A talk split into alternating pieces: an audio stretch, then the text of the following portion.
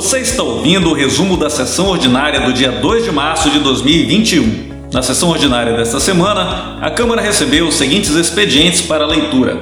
Ofício do Centro de Perícia Renato Chaves, solicitando à Câmara fazer uso da tribuna popular na próxima sessão ordinária. Projeto de resolução de autoria de todos os vereadores da Câmara Municipal de Paragominas. Institui o título de mérito Mulher Cidadã Paragominense e dá outras providências. Projeto de lei de autoria da vereadora Tatiane Helena dispõe sobre a criação do Núcleo de Atendimento Integral e Multidisciplinar para homens que praticam violência doméstica e familiar. Projeto de lei de autoria da vereadora Tatiane Helena institui a Semana Municipal Maria da Penha nas escolas da rede municipal e da rede privada de Paragominas. Projeto de lei de interesse do Poder Executivo dispõe sobre a criação da ouvidoria do município de Paragominas. As matérias foram encaminhadas para deliberação das comissões permanentes da Câmara. Em seguida, foi concedida a palavra ao professor Edinaldo Colares, presidente do Simpemp. Após a tribuna popular, os vereadores se pronunciaram em tema livre.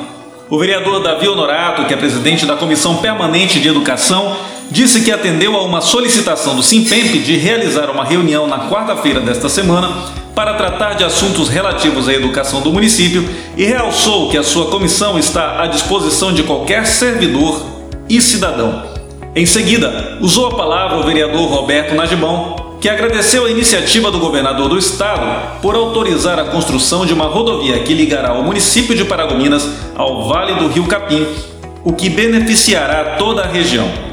Ele também expressou a sua confiança em relação à atual gestão municipal e fez votos de que ocorra o diálogo entre as instituições para o bem da nossa sociedade. Na primeira parte da ordem do dia, foram aprovadas as seguintes matérias: Requerimento de autoria da vereadora Tatiane Helena trata da regulamentação e execução da Lei número 1025 de 2020, que autoriza a criação da Central de Intérprete de Libras. Em um segundo requerimento, a vereadora solicitou a implantação de uma casa de farinha interligando as colônias Potiritá e Oriente.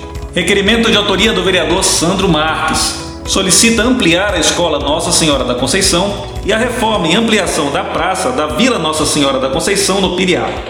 O vereador Sandro Marques apresentou um segundo requerimento, solicitando a construção de um anel rodoviário para integração entre a rodovia dos Pioneiros PA 125 e PA 256.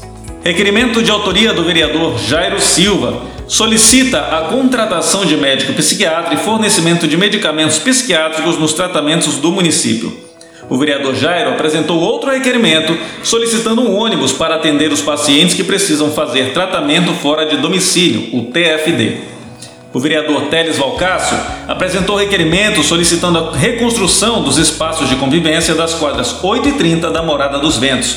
Ele também apresentou uma segunda proposição solicitando que seja disponibilizada uma ambulância para atender em caráter permanente os moradores do bairro Tropical.